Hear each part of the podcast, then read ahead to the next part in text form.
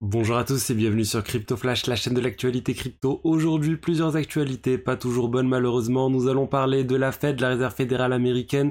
On va aussi parler des investissements en crypto-monnaie sur l'année 2022. Je vais vous parler de Coinbase qui vient de recevoir une amende elle devra payer au moins 50 millions de dollars et s'engager sur 100 millions de dollars aussi.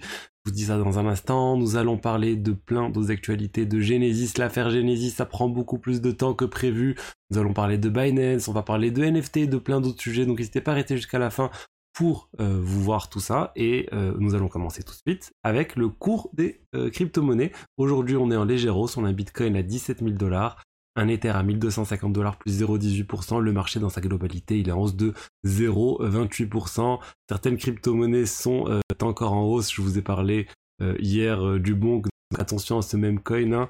mais ça continue d'augmenter, même si ça, on va dire, ça fait plus de 100%, c'est repassé à, à, une hausse de 30-50%.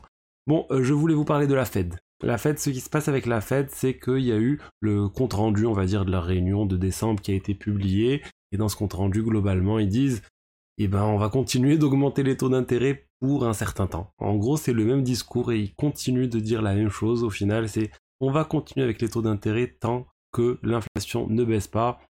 Et malheureusement, les derniers chiffres de l'emploi aux États-Unis sont, on va dire, très bons. Du coup, c'est quelque chose qui va pas dans le sens euh, d'une baisse des taux d'intérêt. Donc, on va dire plutôt euh, plutôt une mauvaise nouvelle qui vient euh, de tomber. Euh, on a aussi les investissements sur les produits crypto, les, sortes de fonds d'investissement crypto cotés en bourse, par exemple GBTC ou d'autres fonds de ce style, qui ont énormément baissé sur l'année 2022. C'est-à-dire qu'en fait sur l'année 2021, il y, a eu, y a eu des milliards de dollars qui sont arrivés sur ces fonds-là, alors qu'en 2022, on a eu une baisse de 95% et il n'y a eu que 433 millions de dollars qui sont arrivés sur ces fonds d'investissement. Donc ça aussi, c'est quelque chose euh, d'assez normal, on va dire, en bear market, quand le cours euh, des cryptos a chuté autant, que bah, les investisseurs se désintéressent un peu des crypto-monnaies. Encore là, je ne parle pas de actifs sous gestion, je parle vraiment de, l'argent frais qui arrive sur ces, euh, sur ces produits d'investissement. On a aussi une information autour de Coinbase. Coinbase, viennent de signer de faire un accord à l'amiable en fait avec le régulateur de New York parce qu'ils ont, ils ont fait des choses pas très bien autour du contrôle, autour du blanchiment d'argent. Vous savez, toutes les lois, toutes les, tous les contrôles qui ont lieu sur les exchanges pour vérifier l'identité des personnes, ne pas autoriser euh, énormément de transactions au-delà d'un certain montant, un certain nombre de choses qui sont faites pour se protéger d'un certain nombre de fraudes.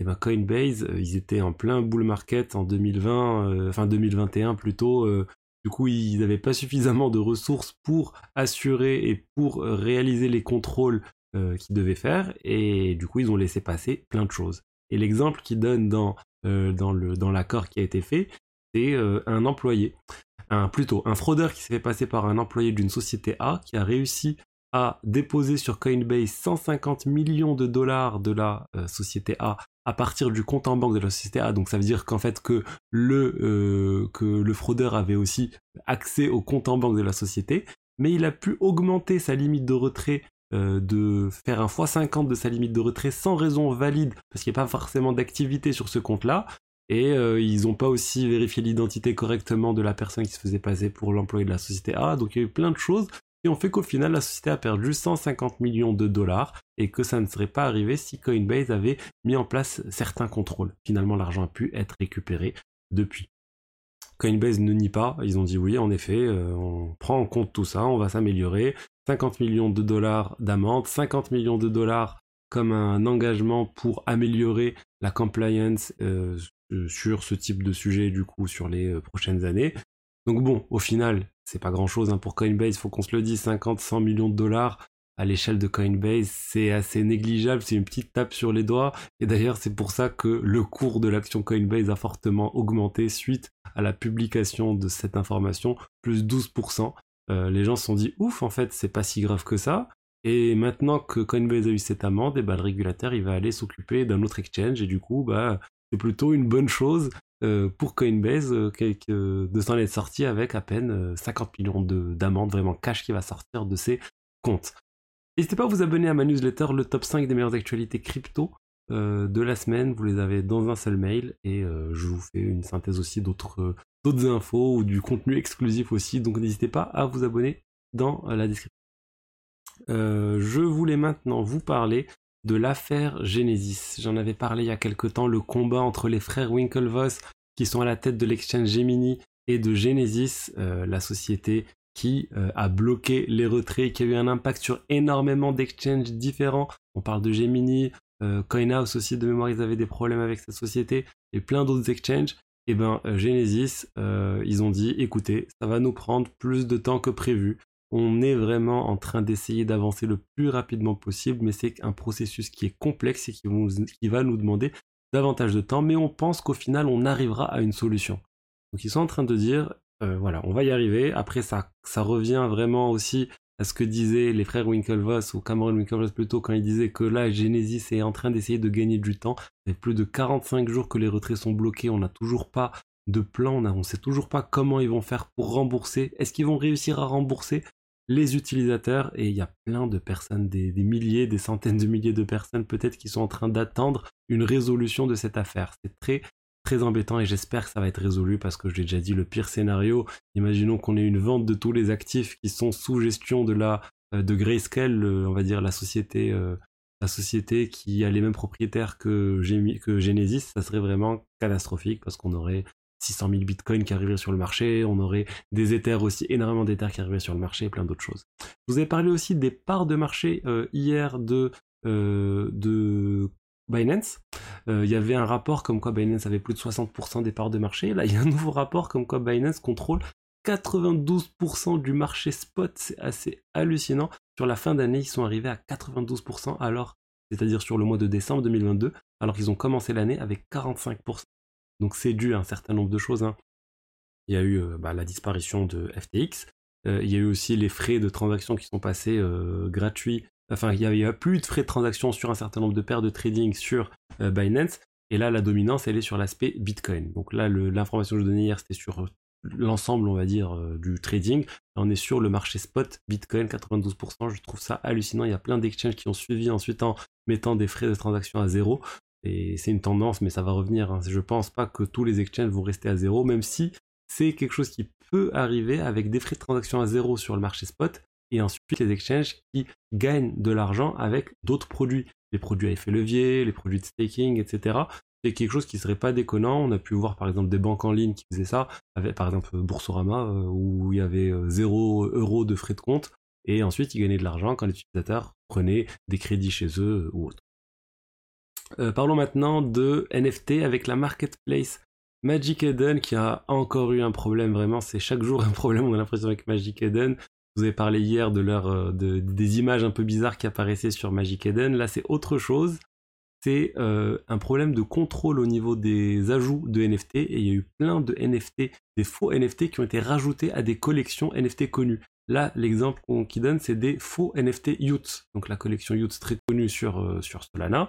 Eh ben, ils ont, les hackers ou les pirates ont réussi à créer des NFT Youths et les rajouter dans la collection et les vendre. Et il y a eu plein de personnes qui ont perdu de l'argent à cause de ça. Donc là, c'est compliqué vraiment de se protéger de tout ça. Honnêtement, euh, à moins de vérifier avant chaque achat de NFT l'ID du NFT, le contrat NFT, voir si ça correspond au même, ça peut être réalisé, mais c'est lourd et peu de gens vont aller faire tout ça. Et euh, généralement, en fait, on fait confiance à Magic Eden, à OpenSea pour ce type de choses, mais là, c'est un autre point d'attention. Après, je pense que Magic Eden a commencé ou va rembourser euh, les utilisateurs. Il n'y en a pas tant que ça qui ont été victimes de ce piratage. Et aussi en restant sur l'aspect piratage, on a, euh, plusieurs utilisateurs, on a deux utilisateurs euh, de NFT très connus. On a le COO de Artefact, donc le, Artefact c'est la société qui a été rachetée par Nike et des NFT. Et ben le CEO était victime d'un phishing, il a perdu quasiment tous ses NFT, des centaines de millions, centaines de milliers de dollars, au moins 175 000 dollars partis dans, la nature et euh, il les récupérera probablement jamais. On a aussi eu, un autre collectionneur de NFT Crypto Novo qui lui aussi a été victime de piratage et pareil des centaines de milliers de dollars, des NFT très connus ont été volés, des, volés, des CryptoPunks, etc. Donc ça n'arrête pas, c'est très difficile de se protéger de ce... Enfin c'est très difficile.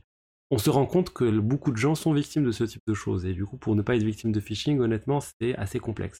Il faut potentiellement avoir une bonne sécurité, un bon, euh, une bonne séparation de vos wallets, avoir un cold wallet, avoir un hot wallet, ne laisser sur le hot wallet, le wallet connecté Internet, que la quantité euh, nécessaire de choses, euh, ce dont vous avez besoin, et laisser sur vos cold wallet les actifs les plus, euh, les plus risqués, et faire en sorte que votre cold wallet ne communique quasiment qu'avec votre hot wallet. Et disons comme ça, si vous avez, vous êtes victime d'un phishing, bah il y a que les NFT qui sont à un instant donné sur le hot wallet qui sont volés et pas tous vos NFT. Donc, donc voilà, écoutez, c'est quelque chose qui est triste, mais qui continue d'arriver. Et euh, pour finir, je voulais vous parler de la euh, blockchain euh, TON, ton, la blockchain liée à Telegram, même si officiellement ce n'est pas réellement Telegram qui est derrière parce qu'ils ont fait un accord avec la SEC où ils ne devaient plus lancer leur blockchain et finalement c'est la communauté open source qui a lancé leur propre blockchain. Et bien cette blockchain qui a été lancée vient de lancer un nouveau système de partage de fichiers de manière décentralisée. Donc ils sont en train de rajouter de l'utilité un peu à leur token, hein, le, le TON de Open Network. C'est une bonne chose hein, pour ceux qui soutiennent ce token-là. On, voit qu'il continue de se développer. Ils essayent d'apporter de nouvelles choses et maintenant je pense que ça, ça décollera lorsqu'il y aura une intégration très poussée avec Telegram, même si ça a déjà commencé. On a pu voir les achats euh, de noms d'utilisateurs ou de sur Telegram qui peuvent être réalisés via ce token. Donc voilà ce que j'avais à vous dire aujourd'hui sur les actualités crypto. J'espère que le contenu vous a plu. Si c'est le cas, n'hésitez pas à vous abonner, à liker, à commenter, à vous inscrire à ma newsletter. Et je vous dis à demain pour la suite. Au revoir.